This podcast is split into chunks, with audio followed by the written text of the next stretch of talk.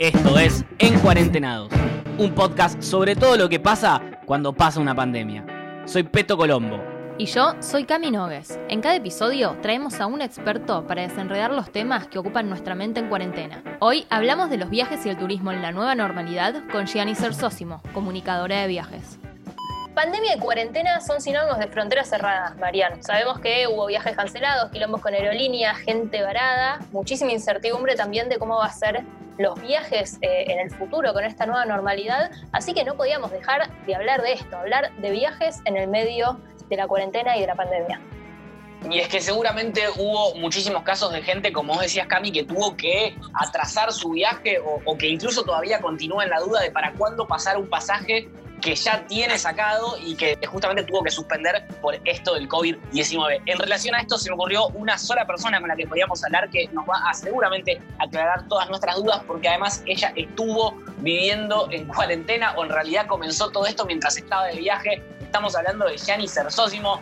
Muchas gracias Yani por estar aquí con nosotros. Bienvenida a En Cuarentenados. Muchas gracias a ustedes, Cami y Marian. ¿Cómo andan? ¿Todo bien? Muy bien y con muchas preguntas. Desde cómo empezaste esta cuarentena hasta todo lo que tiene que ver con los viajes, me parece que son cosas que la mayoría tiene en mente. ¿Qué te pasó cuando te enteraste de, de esto que está pasando? Justamente el COVID, la cuarentena, la pandemia, todo. Me fui de Buenos Aires eh, cuando todavía no había ni un solo caso de coronavirus. Acá ni siquiera se hablaba prácticamente. Decía, bueno, todo el mundo, como esto pasa en China, acá no va a llegar, pero llegó, pasaron cosas. Me voy primero a Japón, en Japón estaba todo perfecto, o sea, había casos, pero la verdad que estaban todas las atracciones abiertas y en la calle no se sentía un clima de desesperación y mucho menos. Había menos turismo, eso sí. De ahí, eh, con mi novio, nos fuimos a Filipinas y ahí arrancó el, la película de terror. El segundo día en Filipinas nos estaban esperando cuando volvíamos de la playa los dueños del hospedaje donde estábamos diciéndonos, chicos, se tienen que ir de acá ya. Estábamos en una Upa. isla, terror. Estábamos en una isla que se llama Corón. Eh, Ah, bueno, justo encima, por, por una A. un- Mal, por una esta- era estaba todo predestinado. Eh, un lugar súper, o sea, muy lindo, pero súper precario en lo que hace infraestructura. Entonces empezó la carrera de escapar. Nos dijeron, se tienen que ir porque el país en tres días cierra las fronteras y andás a ver cuándo abre. De hecho, Mm. todavía no abrieron. Qué bueno que les fue- avisaron igual. Imagínate si No. no les hubieran dicho nada. Es que mucha gente se quedó con eso, se quedó esperando o reclamando al gobierno. Entonces, en ese momento, la premisa fue, hay que actuar lo más rápido posible. Acá el tiempo corre. Entonces, primero salimos de esa isla, nos tomamos un ferry para otra isla, que era una isla más, otra parte más conocida, con más turismo, con más masividad. Nos fuimos escapando en ferry ahí, y de ahí tomamos un vuelo que en un principio no teníamos eh, pensado tomar ese vuelo y de hecho cuando lo fuimos a comprar nos decían que no, ya no había lugar, no había vuelos, pero bueno, fue insistir, esperar y estar en el momento justo, eh, en el lugar que había que estar. Así que podemos, pudimos comprar un vuelo, llegar hasta un lugar muy cerca de la capital, que es Manila, de Filipinas. Eh, de ahí tuvimos que tomar un bus hasta Manila y en Manila al día siguiente de, de ese día eh, pudimos tomar un vuelo internacional hasta Tokio. Esto previo a llorar en la compañía aérea que por favor nos cambien el pasaje. No, no, usé todos los recursos, chicos. o sea, eh, ¿Cuánto, cuánto rinde eh, la lágrima? ¿Cuánto, cuánto sirve? En Asia garpa, mucho, mucho, mucho. Porque la mayoría de los que visitan son europeos, viste, gente más fría. Claro. En cambio, les cae, les un latino, entonces con toda la desesperación y todo, y la verdad que garpó. Y bueno, ya estábamos en Tokio y había que salir de ahí, eh, de Japón. Eh, ya sabíamos que Argentina eh, no iba a permitir vuelos desde Estados Unidos y tampoco de Europa. Nuestro vuelo era vía Estados Unidos. Y teníamos un changüí de unos días para nuestro vuelo, pero nos- nosotros dijimos tenemos que volver antes. Era el 26 de marzo Eh, y durante tres días insistimos con llamadas telefónicas, fuimos a la embajada de Argentina en Japón, que no nos dieron ni bola, la verdad. Finalmente fuimos un día al aeropuerto, al tercer día, que habíamos ya vuelto de Filipinas. Eh, yo le dije a mi novio, vamos con las valijas hechas y hoy nos vamos.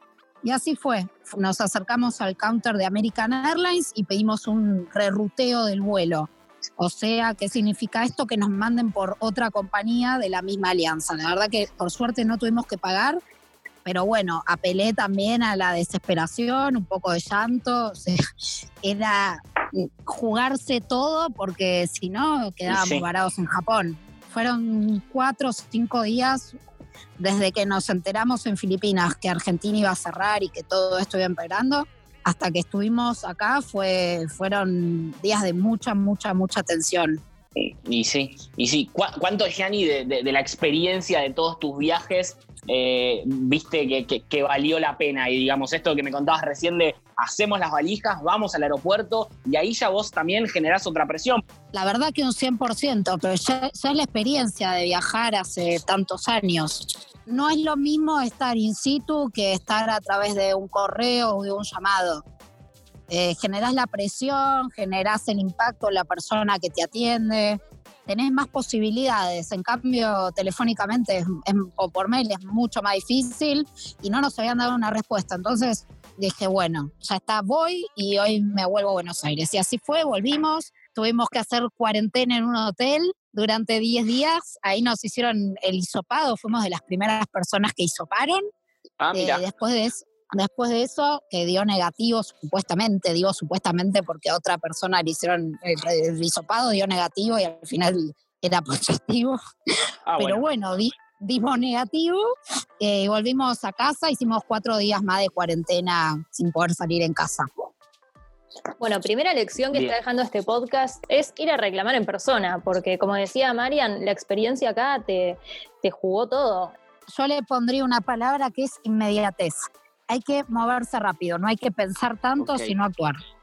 Esto que hablaban de la experiencia, yo quiero traer un número que son 10 años, que son los años que vos estás viajando y me imagino que para una persona como vos o muchos viajeros también que su día a día es pasar de lugar en lugar y estar en la ruta, debe ser difícil una situación donde hace tantos meses están en el mismo lugar y todavía no se saben cuándo van a abrir las fronteras, cuándo van a volver a tener la misma vida que tenían antes. ¿Cómo llevas esta parte de la cuarentena? Con altos y bajos. Hay días que tengo mucha energía y estoy muy optimista y hay días que realmente no tengo fuerza ni ganas de nada porque como bien decías, Cami, ya son 13 años y ya son viajando, o sea, constantemente, ya hace 3, 4 años que, que estoy viajando así. El año pasado viajé todos los meses y ahora, bueno, estoy en casa desde marzo, desde que llegué de, de, este viaje, pero bueno, entiendo que es una situación mundial que se está viviendo y que no hay que desesperar porque estamos todos en la misma y hay otras cosas que también hay que tener en cuenta. Sí, más eh, hay gente que le está pasando muy mal, entonces capaz que es un poco egoísta también. Sí, obvio. La perspectiva me parece que es más que importante en estas situaciones y también la palabra que están usando todos, que es reinventarse, porque vos, además de viajar, vivís de viajar, eh, tu trabajo es ese, escribís en Lonely Planet. ¿Cómo hiciste ahora para reinventar tu trabajo sin poder viajar? La verdad que es un desafío constante, es algo día a día para no cansar a la gente, para no aburrir con cosas que ya son pasadas o vividas. Y también desde un punto de vista de la sensibilidad. Al principio era algo muy, muy banal o algo muy frívolo hablar de viajes cuando había gente varada hasta hace muy poco y todavía hay gente varada. Entonces fue tener mucho cuidado de la manera en que se comunicaba, cómo se comunicaba. Hoy en día mismo hay muchas ofertas y promociones aéreas y me consulta muchísimo acerca de la conveniencia o no de comprar o de cuándo se va a volver a volar y bueno, también es un tema de, reinventarse y, y de cambiar la forma de comunicar, ¿no? Para no tratar de herir susceptibilidades o hay gente que le está pasando muy mal, entonces hay que tratar de contemplar eso. Eh, pero, pero bueno, vos lo dijiste, hay promociones aéreas que hasta incluso nos llaman muchísimo la atención por los precios. Y uno dice, ¿cómo puede ser que esto esté tan barato con, con lo que estamos pasando en este momento? Eh, ¿Vos qué recomendás cuando te pasan este tipo de ofertas que claramente te tientan, pero por ahí te dicen, mira, tenés que viajar en septiembre? Y yo no sé si en septiembre se va a poder viajar. ¿Vos, vos cómo lo ves esto? Justamente eh, escribí hace un ratito acerca de eso. La verdad que las ofertas nos tientan a todos, a mí también. no te voy a decir que no. Eh, lo que yo recomiendo primero es fijarse acerca de la política de flexibilidad. ¿Hasta cuándo podés cambiar el pasaje? Si se puede cambiar el pasaje incluso hasta 2021, capaz que te conviene aprovechar la promoción y bueno, después lo cambias siempre y cuando no tengas que pagar por una diferencia, ¿me, entienden? Sí. Eh, después, los que me preguntan para volar en septiembre o octubre, yo recomiendo no. La verdad, porque falta muy poco y no solo primero porque el espacio aéreo argentino no se sabe cuándo va a abrir, si bien dijeron el primero de septiembre, no hay una certeza. Lo mismo habían dicho con el cabotaje, que iba a abrir ahora a mitad de julio y se tiraron para atrás. Eh, no solo por eso, por la falta de certeza acerca de la apertura del espacio aéreo, sino también porque no sabemos si nos van a aceptar a nosotros argentinos en otros países del mundo. Por ejemplo, Europa abrió las fronteras y no permite a los argentinos, a los únicos a los únicos americanos que permite ser los uruguayos, nada más. Ningún otro país de América está permitido entrar en Europa. Entonces, no se sabe qué va a pasar. Es, es una situación un día a día. Entonces, quizás que invertir dinero o cambiar, mucha gente tiene que cambiar los pasajes porque eh, se lo cancelaron, entonces dicen, bueno, pero entonces cambio para partir de septiembre, octubre, y yo te recomendaría que esperes y cambies para el año que viene. Claro. Y en relación a los vuelos, pero no a los pasajes, sino a los aviones en sí, también hay muchas versiones de pruebas que se están haciendo para poder eh, implementar una nueva normalidad en los vuelos. ¿Qué nos puedes contar de esto? De aviones capaz con espacio para distanciamiento social, entre otras cosas. Mira, hay muchas teorías, se habló de placas acrílicas, se habló de, un, de que el asiento del medio no esté ocupado. La realidad es que no hay industria aeronáutica que subsista con estas implementaciones. De hecho, no se están haciendo. Los países que comenzaron a volar nuevamente, que reactivaron sus vuelos, no lo están haciendo porque es algo que, no es viable. Económicamente. Eh, no, claro, por ahí, digamos, llenar la nafta del avión, sacarlo a vuelo con, la capacidad de, la mitad de lo que debería ser quizás un avión, no le rinde a la aerolínea, digamos. No, y aparte las aerolíneas están viviendo la peor crisis de, su historia. Eh, muchas presentaron concursos, algunas otras, por ejemplo, bueno, la TAM se fue acá de Argentina, la filial de acá cerró. Eh, no le es viable a, ninguna aerolínea, ni a Emirates, ni a Turkish, a ninguna aerolínea le es viable que no esté el avión eh, lleno o a su, la máxima capacidad que pueda ocupar. No es viable. Sí se van a implementar protocolos, por ejemplo, en los aeropuertos. Viste, típico que te iba a recibir tu mamá, la abuela pocha, o que te iba a despedir tu novio, tu novia no, eso ya no va a estar más, la gente no va a estar boludeando como estaba antes, o sea, vas a llegar, te van a, van a dejar entrar solamente al que vuela, eh, no, no vas a estar pululeando por ahí. No sé qué va a pasar con los dati free, eso sí el, hay el free shop, por favor, el free shop. El free shop, por favor, los perfumes, los whisky, todo. Eh, claro. El maquillaje para nosotras, o no, Cami, el make-up que encima eh, acá no tiene, no tiene impuesto país. No, eso es buenísimo. Comprar, Igualmente el cambio no estaría ayudando, pero que no tenga impuesto país es algo bueno. Sí, el cambio hoy en día nos fusila, pero bueno, es el cambio oficial y podés pagar incluso en cuotas, eso es lo único bueno. Eh, pero no sé cómo se va a implementar, eso van a hacer cosas. Antes te podías probar los perfumes. Eh, ahora todo eso. Eh, Se acabó el, el- el curro de, de- de perfumarte en el duty free gratis. totalmente, el maquillarte, todo, ¿viste? De probarte todo, Chao. salir divina, todo eso ya fue. También se está hablando de un pasaporte sanitario. Eh, por ahora las fronteras que abrieron, por ejemplo, España, abrieron internamente, no para el exterior. Pero, ¿qué sabes del tema del pasaporte sanitario? La verdad que todavía no, no hay nada confirmado. Hay países, por ejemplo, que abrieron entre sí, eh, no sé, eh, Lituania, Eslovenia, eh, ellos abrieron para, para sus vecinos y solamente dejaban entrar a, a esas personas. Eh, del pasaporte sanitario todavía no, se habló mucho de que iban a pedir un test de COVID.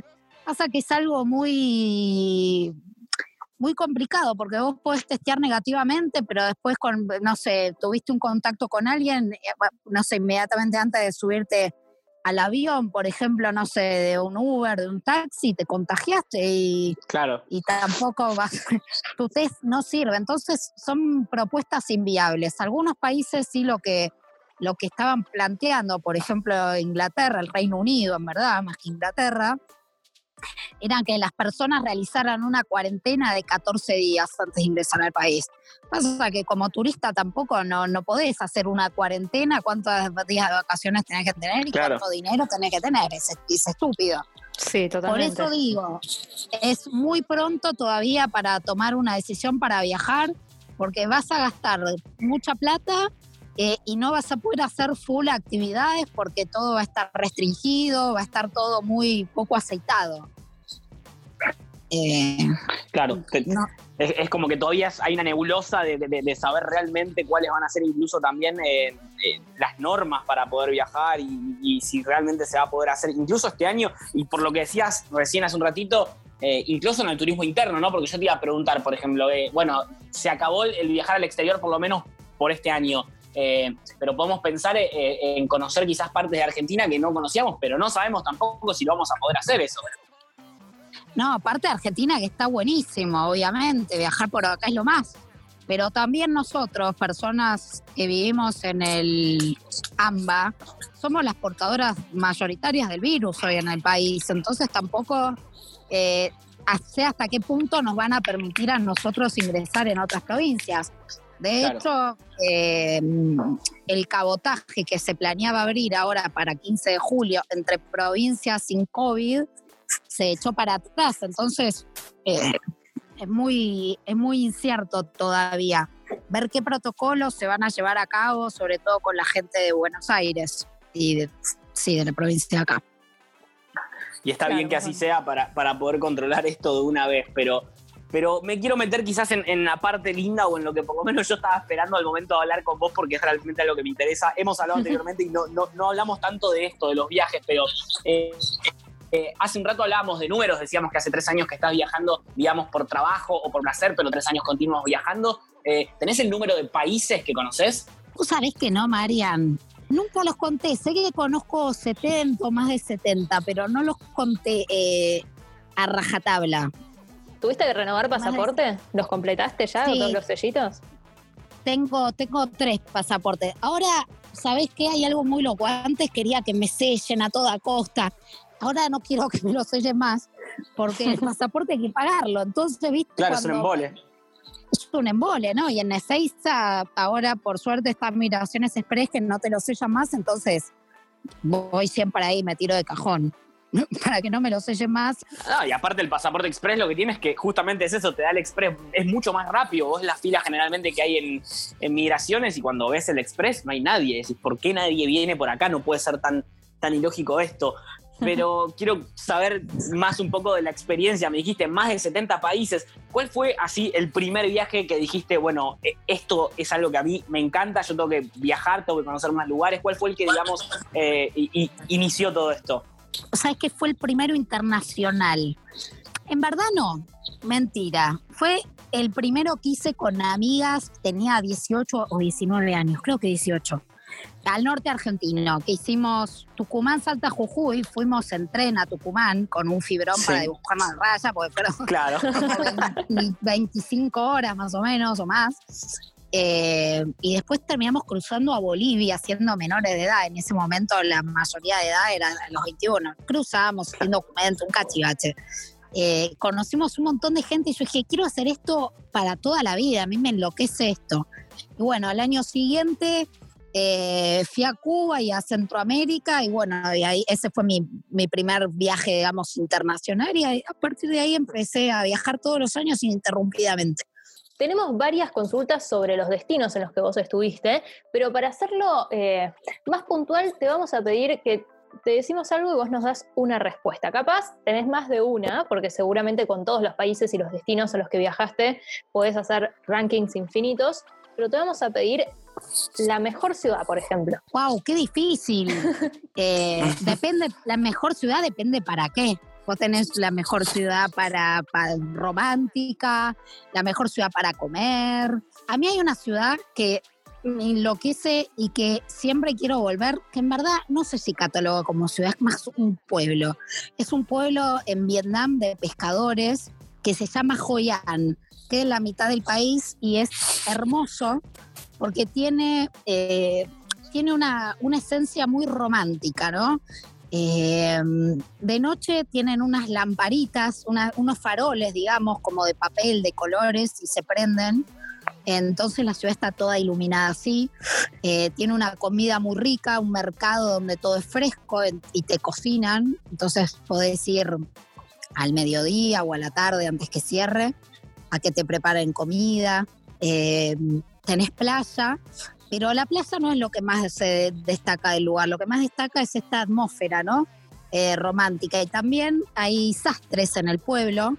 Entonces, eh, más de, sí, como 300 sastres. No, bueno, no sé el número exactamente, pero sastres y modistas. Entonces se estila a que los viajeros visiten el lugar y se hagan un tapado, un Montgomery, un vestido eh, a medida y te lo envían a tu país. Es hermoso el lugar. Joyan. Mira. Creo que mi hermano tiene, tiene un traje hecho en Vietnam. No sé si es exactamente Ah. de ese lugar, pero Ah, tiene bueno. uno de, de un viaje que hizo Ahora todo el mundo fue a Vietnam. Yo no fui a Vietnam. a Vietnam. A mí me dijo, yo dije, va a decir Brasil, va a decir, digo, perdón, Barcelona, Nueva York. Me tiró un pueblo en el medio de Vietnam que si creo que tengo que agarrar un mapa y me decís señalame Vietnam, voy a dudar. Eh, Vas a dudar. voy a dudar, claramente. Eh, con respecto No, a la playa, ¿cuál fue la mejor playa a la que fuiste? Eh, mm, Bluff o Punch, que son unas playas que están en Bocas de Toro, Panamá. Panamá. Mira, No. sorpresa. Si, Panamá tiene unas playas increíbles. Y si hablamos de montaña, ¿mejores lugares de montaña o mejor? A mí me encanta el Chaltén. Es un- lo máximo. El Chaltén es lo más, podés hacer trekkings. eh, la vibra es muy linda, conoces mucha gente, la comida también está buena. Eh, el Chaltén, sin dudas. ¿Un destino que te haya sorprendido, que capaz no esperabas encontrarte con lo que finalmente fue? Me gustó mucho y me sorprendió, digamos, Georgia, en el Cáucaso. Mira. Georgia eh, está al lado de Armenia, de Turquía también, eh, muy cerquita de Azerbaiyán y es muy, muy interesante, la verdad. Muy interesante la gastronomía, la gente. eh, es, me sorprendió. No, no esperaba Ahora- nada. Viste que hay países que vas y no esperas nada. Sí. Ahora me sorprende, Gianni, porque vos, eh, eh, bueno, justo con la última frase que me acabas de decir, eh, que, no esperabas nada, ¿vos planeás ir a Georgia o de repente estás en un viaje que querías hacer para tal lado y fuiste conociendo gente o se fue dando así que terminaste en Georgia, ponele, o en un pueblito en Vietnam?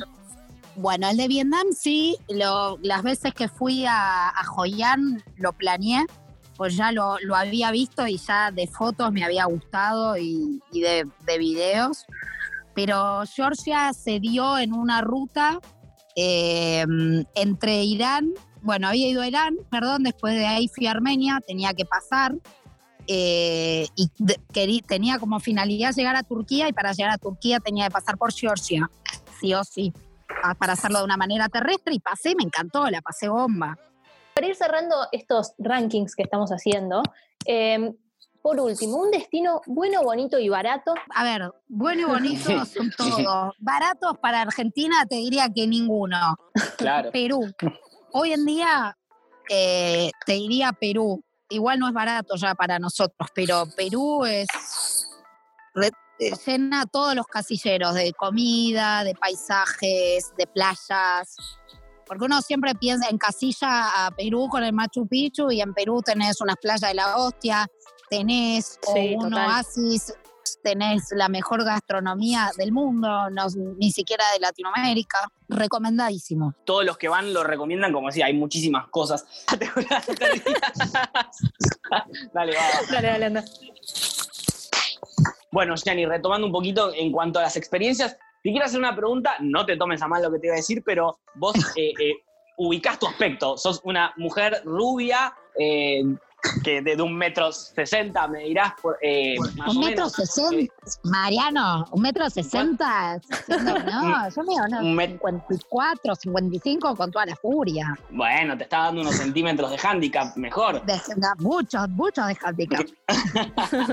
Eh, nada, te quiero preguntar con respecto a eso. ¿Vos visitaste países que, que por lo menos desde el afuera y desde el prejuicio suenan picante? No sé, me hablabas de Irán, me hablabas de, no, no sé si nombraste Afganistán, pero más o menos toda esa zona. Uno, insisto, desde el prejuicio, cuando se los nombran, piensan que de por sí son medios complicados y todavía más para una mujer. ¿Cómo fue vivir la experiencia de conocer justamente esos países? La verdad, eh, el país más complicado no, no fue ninguno de esos, fue India. eh, en los términos de, de quizás machismo. Eh, y lo que siempre digo es que hay que armarse. No todos los países son para cualquier mujer ni para cualquier hombre. No, Sí. no es una cuestión de, digamos, de, de sexo de la persona. Claro. Sí, es una cuestión a veces de actitud, de plantarse y saber a dónde puede llegar una, a dónde no, qué cosas podés permitir, qué cosas no. Hay países que, por ejemplo, Irán, a mí me encantó, la pasé bien. Obviamente que no viviría en un país islámico donde la mujer no puede hacer un montón de cosas eh, que sí puede hacer el hombre, ¿no? Lógicamente. Y a la hora de viajar también eh, pasa un poco así. O sea, lo que yo siempre digo es viajar en un lugar donde una eh, crea que vaya a sentirse segura y bueno, el tema del carácter y, y la actitud es fundamental. ¿no? Por ejemplo, no sé, en Marruecos los tipos son bastante, bastante pajeros, vamos a decir la palabra así. Te- Sí, sí, te vale, miran vale, vale. Te miran bastante, entonces también tenés que saberlos ubicar en la palmera con, con un poco de educación, eh, pero en, India pasa un poco lo mismo, de, no sé, me ha pasado de estar esperando los trenes, eh, en India viajé la mayoría del país, por la mayoría de las veces en tren por el país, y me pasó de estar en la estación y estar rodeada por 20 hombres, o sea, literalmente en un círculo, y yo en el medio. Entonces fue como plantarme y decir, ¿qué, qué necesitas? ¿Qué miras? O sea, con Claro. educación, porque tampoco, tampoco te hagan sentir así. Uno mientras respete los códigos de vestimenta del lugar y, y, la educa- y sea educado, eh, hay lugares en los que no va a haber problema y hay en otros que, quizás son un poco más picantes, como decías vos, Mariana, hace un rato. Entonces hay que hacer como una búsqueda un poquitito eh, más exhaustiva antes de ir, si es una mujer sobre todo viajando sola, para ver, bueno, ¿me voy a sentir cómoda, sí o no? Eh, ¿Qué me voy a encontrar? Bueno, me voy a encontrar esto. Y no sorprenderse en el lugar, ¿vieron? Y no pasar una mala experiencia. Para cerrar este podcast, nosotros tenemos un estudio de la Universidad de Massachusetts, que bien sabrás que es una universidad conocida mundialmente por tener estudios innovadores. Y este estudio, Gianni, lo que hace es, con tres simples preguntas, descubre qué teoría conspiranoica vos tenés en tu inconsciente, que todavía capaz no sabés que crees en esto, pero que en algún momento se te puede despertar. ¿Te interesa A ver. descubrirla? Me interesa mucho la Universidad de Massachusetts. Dale. Te voy a hacer tres preguntas. La primera es tu mes de nacimiento. Noviembre. La segunda es el nivel de batería actual de tu celular. Ah, estamos al horno y mirá que está con cargador 23%. Ok, tu día de nacimiento. 25. La teoría conspiranoica, Gianni, que tenés eh, en tu inconsciente, que todavía capaz no se te ha despertado, es que el comunismo es un plan para enviar mensajes subliminales por televisión.